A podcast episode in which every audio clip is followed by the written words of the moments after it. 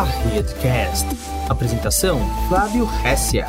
No episódio de hoje, o que é Route 53? O que é o Route 53? Route 53 é o serviço DNS da AWS. Então, é, ele faz um, um, ele tem um monte de subserviços, né? Então ele tem, ele é o registrar, como eu mostrei aqui para vocês. É, ele prioritariamente é o serviço de SOA, então eu posso vir aqui. Então, acabei de cadastrar acabei de cadastrar o meu serviço, o meu. Comprei o meu domínio lá, né? Comprei o da rede.com, o flaviohessa.com.br. Esse aqui é só um teste, tá, pessoal? Essa, essa conta de homologação. Então, eu posso vir aqui, criar uma zona, flaviohessia.com.br, ver se ela é pública ou se ela é privada. Ela é pública. Pronto. Agora eu posso criar as minhas entradas DNS aqui dentro. Então, esse é o serviço de DNS SOA ou de, de zonas do Route 53, que é o serviço mais utilizado, para falar a verdade, né? Ah, que é, que é a hospedagem de, de, da sua zona DNS aqui dentro, né? É, ele pode ser usado público e privado, o, e ele possui também integrações entre o público e privado, isso é muito legal, né? Então, é, se a gente olhar é, nos, nos serviços Route 53, existe um serviço chamado é, Resolver, que serve exatamente para a gente fazer essa integração entre a nossa rede privada e a nossa rede pública. Né? É, então, da, da, nossa infraestrutura, aonde está o Route 53, ou o serviço de SOA, prioritariamente? Está aqui, tá vendo? Então, é, é, essa é a função dele, é fazer o papel dos, dos servidores DNS, né? Também tem essa função do registrar, como a gente viu, mas é uma função menos utilizada, vamos dizer assim. Mas a parte grossa que, que a gente de entendimento, de conhecimento do Hot 53, ela diz respeito à parte do SOA, de resolução de nomes mesmo, né? É, 50 centavos por domínio, né? Mais lá X centavos por milhares de requisições. É, é, é um serviço extremamente barato. A gente tem clientes com um tráfego muito, muito alto que gastam 3, 4 dólares de Route 53. O Route 53 tem de diferente funcionalidades especiais, né? Então a gente tem é, resposta simples no padrão da RFC, né, não RCF, do padrão da RFC. É, mas ele tem também outras funcionalidades, como, por exemplo, multivalue, que é o balanceamento de, é, de rotas baseado em DNS. Então, imagina assim, eu tenho três, quatro servidores. Via DNS, usando a técnica de Roger Robin, ele faz assim, para cada 10 pessoas que pedir qual que é o IP, para três eu falo que é um, para três eu falo que é outro, para três eu falo que é outro. Então, para cada nove pessoas que pedirem, três ele manda para um, três ele manda para outro, três ele manda para outro. É, isso faz com que eu tenha um balanceamento. Então, eu posso fazer balanceamento no nível do DNS. É claro que por trás dos panos eu preciso ter tudo preparado, né? Minha aplicação precisa ter o dado persistido em algum lugar. É, vai depender muito da aplicação, né? Mas é possível fazer isso no DNS. Outra técnica muito utilizada é o failover, né? No Route 53 possui a técnica de failover. Nós vamos depois passar cada uma delas aqui. Depois a gente vai fazer um como funciona para cada uma delas. Mas o failover faz com que eu tenha o servidor 1, servidor 2. Ou eu posso ter minha aplicação numa cloud e em outra cloud. Caso o serviço na cloud 1 falhe, o failover ele detecta, ele fica fazendo um health check, ele fica pingando uma URL. Caso caia, ele vira o DNS para outra para fazer com que os usuários passem a navegar pela outra. Isso é uma funcionalidade muito, muito legal. A gente também tem funcionalidade desse, desse balanceamento baseado em peso. Então, é, eu posso mandar, por exemplo, cada 100 requisições, 99 vão para o servidor atual e uma vai para o servidor novo. Para quê? Para poder fazer um kernel deploy, para poder fazer os testes é, da minha aplicação antes de virar a carga completa. Ou posso ter minha aplicação rodando atrás de um link de internet. Eu tenho um link de 10 mega e um link de 5 mega. Eu posso fazer esse balanceamento de, de 10 para 5 ou de 2 para 5, ou seja lá o que eu quiser fazer, né?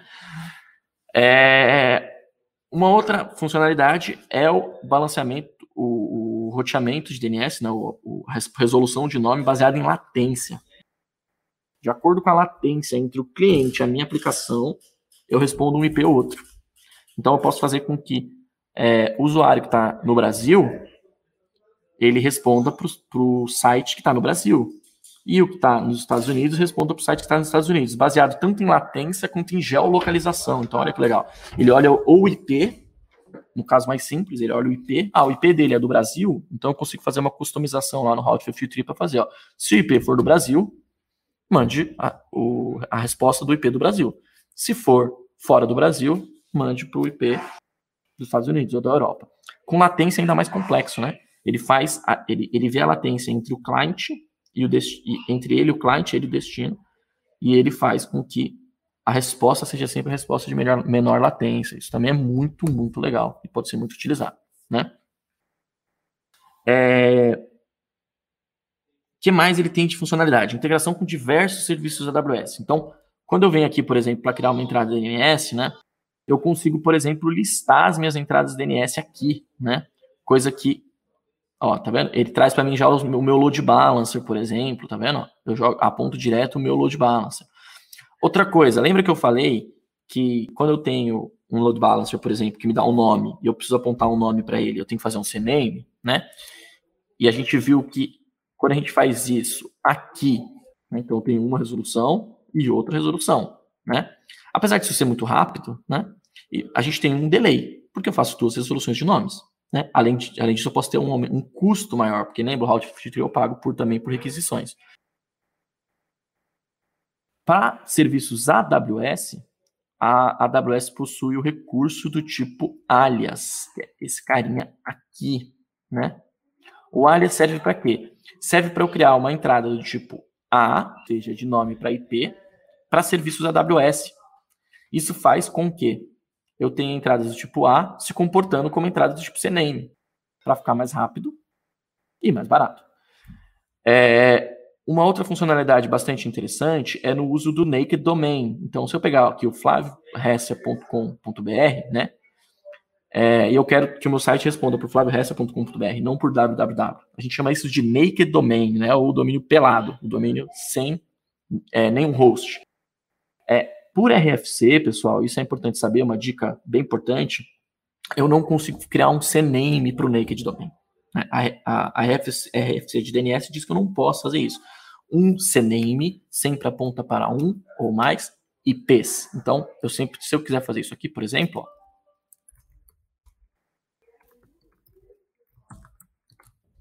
eu não consigo. Por quê? Porque ele está dizendo que o target é inválido. Ops, eu não consigo criar um naked domain ele está dizendo, ó, é set type name with DNS name is not permitted Apex Zone. Então, Apex é a mesma coisa que naked domain. Eu não posso fazer um naked domain para um CNAME, né? Agora, se eu fizesse para um, uma entrada do tipo A, aí ele me deixaria, tá vendo? Opa. Aí ele me permite. Perfeito? Isso é, é, é, em função de como funciona o DNS. Eu não consigo fazer um CNAME para um naked. Só que imagina, normalmente é o meu site, né? E o meu site eu quero mandar ele para um CloudFront, eu quero mandar ele para um load balancer, eu quero mandar ele para algo que me pede um nome, né? E não um IP. Então, o que, que eu consigo fazer? Se o serviço for AWS, eu consigo usar o alias. E aí o alias, sim, me permite eu mandar, por exemplo, para um load balancer ou para um CloudFront. Porque se eu tenho um load balancer configurado, vou mandar para um load balancer para vocês verem. Então, olha só, tá vendo? Eu configurei um alias para um naked domain. Mas por que eu configurei, perdão, um CNAME para um naked domain? Mas por quê? Porque o load balancer é um serviço na AWS que suporta alias. O que a AWS faz por baixo dos panos, ela cria as entradas de nome para IP. Por quê? Porque os serviços embaixo, por baixo dos panos são dela e ela conhece os IPs. Então, para ela fica fácil fazer isso.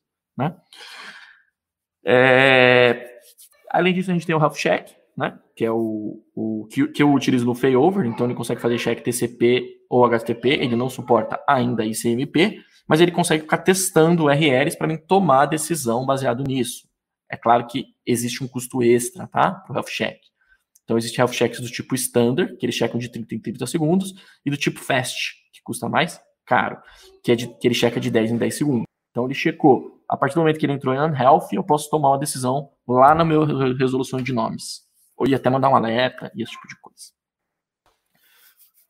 E aí, para uso interno, eu tenho o resolver, né? Então o resolver ele faz o quê? Ele faz a integração entre os meus resolvedores internos e a minha VPC e vice-versa. Então eu consigo fazer com que domínios internos usem o Route 53 e que domínios externos é, que vieram pelo Route 53 usem a minha zona de DNS, por exemplo, do meu Active Directory dentro da minha rede interna. Então eu consigo fazer essa integração entre esses dois é, entre esses dois mundos, vamos dizer, que normalmente numa rede corporativa padrão é separada, tá? através do resolver. Depois a gente vai fazer um como funciona do resolver também.